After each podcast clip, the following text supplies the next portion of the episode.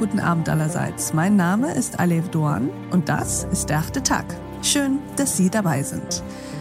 Die Worte einer Mutter lassen Wunden schneller heilen, Niederlagen weniger schlimm erscheinen, Traurigkeit kleiner werden. Selbst bei dem größten Kummer helfen die mitfühlenden Worte einer Mutter. Und mit dem Zuspruch einer Mutter verhält es sich genauso. Das ist ein Zitat unserer heutigen Gesprächspartnerin, mit der wir über, Sie werden es sich denken, Mütter sprechen wollen. Herzlich willkommen im achten Tag, Britta Buchholz. Schön hier zu sein. Hallo. Hallo Britta. Würdest du dich uns kurz vorstellen? Ja, gerne. Also Britta Buchholz ist mein Name. Ich bin Journalistin und Autorin. Ich habe das Buch Mutterseelen allein gerade fertiggestellt. Und das dreht sich, genau wie du schon gesagt hast, um den Verlust der Mutter, aber vor allem auch, ja, wie man mit Müttern umgeht und wie man sich mit ihnen auseinandersetzen könnte. Und Mütter sind ja, so vermute ich, für 99,9 Prozent der Menschheit eigentlich die erste und wichtigste Bezugsperson. Als Kind Britta orientieren wir uns ja in erster Linie erstmal an der Mutter. Sie ist so etwas wie der Gradmesser für richtig und falsch, auch der Gradmesser dafür, wie die Welt eigentlich funktioniert, wie wir uns in ihr verhalten sollten. Und je älter wir werden, umso mh, hm, weniger präsent oder wichtig wird dieser mütterliche Zuspruch für uns. Doch so ganz aufhören tut das nicht, oder?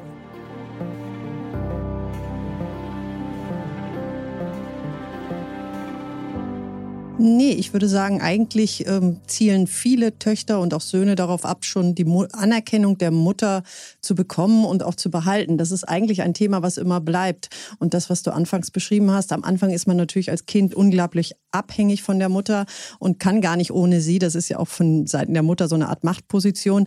Da will man dann auch als Tochter äh, die gleichen Schuhe tragen, den gleichen Schmuck tragen. Also das Größte, was es gibt, ist so zu werden. Dann kommt die Pubertät, da ist das Schlimmste, was es gibt, so zu werden. Und dann irgendwann kommt eine Phase, wo ich denke, wo es eigentlich darum geht, auf eigenen Füßen zu stehen und unabhängig zu sein von der Mutter. Aber am Ende schaffen das gar nicht so viele, wie man denkt, weil im Grunde bleiben viele noch in dieser Kinderrolle ganz lange verhaftet. Wie lange? Ich glaube, es gibt welche, die bleiben auch äh, bis zu ihrem Lebensende im Grunde in so einer Kinderrolle. Das ist ja so ein bisschen auch die These des Buches, dass man versuchen muss, mit der Mutter auf Augenhöhe zu kommen. Weil darum geht es am Ende im Leben, dass man eine gleichberechtigte Beziehung führt und dass halt nicht die Mutter entscheidet oder hineinredet oder sich einmischt, sondern dass man ja sozusagen ja auf, auf gleicher Ebene steht. Und das erlangen manche mit 18, manche erlangen das mit 48 und manche erlangen das, glaube ich, gar nicht. Das ist immer noch die Meinung der Mutter unglaublich wichtig und ich würde sagen zu wichtig. Und das ist ja interessanterweise bei Frauen und Männern, also bei Töchtern und Söhnen gleichermaßen. Also wir kennen ja auch dieses Klischee der Muttersöhnchen, also Männer, die auch ihre Partnerin so auswählen, dass sie der Mutter besonders gut gefällt, die fünfmal am Tag mit ihrer Mutter telefonieren müssen. Wir kennen dieses Klischee seltsamerweise vor allem aus den europäischen südlicheren Ländern, so über Italiener und Spanier sagt man das ja ganz gerne und gleichzeitig ist eben auch diese ganz spezielle Rolle zwischen Müttern und Töchtern, weil da wie du eben gesagt hast, am Anfang diese Idealisierung irgendwie ist. Wenn ich groß bin, will ich auch diesen Schmuck tragen, möchte mich auch so schminken wie die Mama und in ihren Schuhen laufen im wahrsten Sinne des Wortes in ihren Schuhen laufen. Und dann, wenn man in die Pubertät kommt, ist eher diese Rebellion. Mhm. Wie war das bei dir? Wie stark ist die Rebellion bei dir ausgefallen während der Pubertät? Na, die gab es schon. Also da gab es durchaus eine Rebellion. Da würde ich jetzt gar nicht sagen, dass bei mir selbst jetzt irgendwie anders war. Da gab es schon die Abnabelungsphase.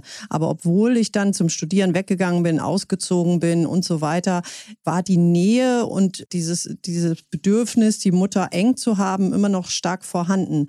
Und äh, von daher glaube ich, dass die Abnabelung keine Frage der Distanz ist und keine Frage der beruflichen Sicht, sondern das ist auch so im Buch, was dann rauskommt, dass das wirklich mit der eigenen Auseinandersetzung zu tun hat. Und darum geht es dann am Ende. Kannst du uns das konkretisieren, was du mit der eigenen Auseinandersetzung meinst? Ja, ich glaube, man muss sehen und versuchen zu akzeptieren, wie die Mutter ist. Also man kann sich jetzt sein ganzes Leben darüber aufregen, meine Mutter ist so und so und das gefällt mir nicht. Das haben ja auch ganz viele, haben ja ganz viele Schwierigkeiten mit der Mutter und ein ganz konfliktbeladenes Verhältnis. Und äh, dass man halt dahin kommt, dass man irgendwann sagt, das ist die Geschichte meiner Mutter. Deshalb hat meine Mutter vielleicht die und die Fehler gemacht. Das ist schiefgegangen bei ihr. Und dass man auch sieht, wie ist unser Verhältnis, wofür kann ich vielleicht dankbar sein, obwohl bestimmte Dinge passiert sind. Also, dass man sozusagen nicht in dieser Kinderrolle bleibt und sagt, oh nein, meine Mutter ganz schrecklich und sie macht das und das und da, sondern dass man im Grunde, wie man das auch mit einem Partner machen würde, sagt, nein, so, so nicht. Und so finden wir eine Ebene, die halt nicht einer Kind-Mutter-Rolle ist, sondern eben die Rolle von zwei Erwachsenen.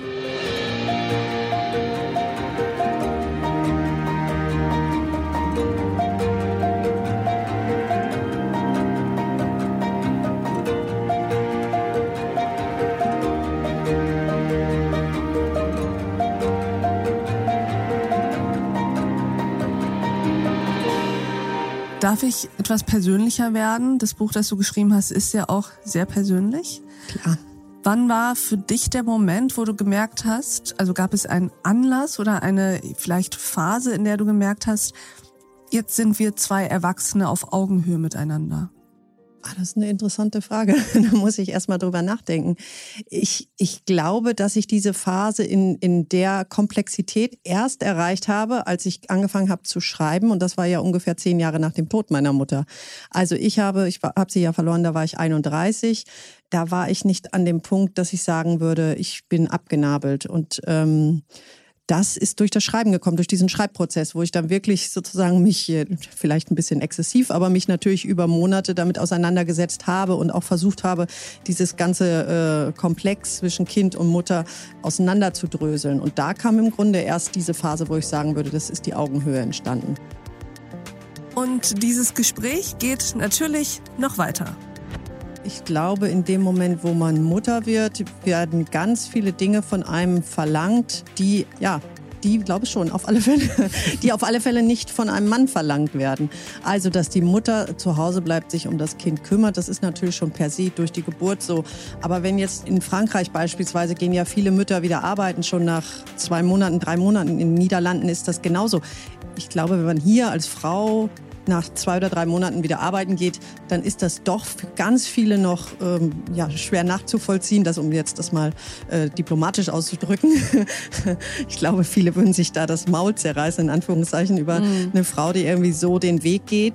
Und generell, wenn man auch guckt, also es gibt ja zum Beispiel vom Bundesfamilienministerium einmal jährlich den Familienreport, das arbeiten 70 Prozent der Frauen mit kleinen Kindern, arbeiten überhaupt und davon natürlich der größte Teil in Teilzeit. Teilzeit. Und ähm, wie viele Männer arbeiten in Teilzeit? Verschwindend gering. Und das ändert sich ja auch nicht. Also die Frauen, ich glaube, vor zehn Jahren waren es noch 60 Prozent, jetzt sind 70 Prozent. Aber insgesamt diese große gesellschaftliche Veränderung betrifft halt vor allen Dingen die Frauen, aber nicht ihre Rolle. Also ich glaube auch, alles, was wir während der Corona-Zeit gesehen haben, dass die Frauen eben den Haushalt machen, Wäsche, Kinder und, und zurückstecken in dieser sowieso schon harten Zeit, das hat ja irgendwie nochmal offenbart, wie weit diese Gesellschaft überhaupt ist. Diese Folge in voller Länge finden Sie auf thepioneer.de oder in unserer Pioneer App. Bis zum nächsten Mal, Ihre Alef Doan.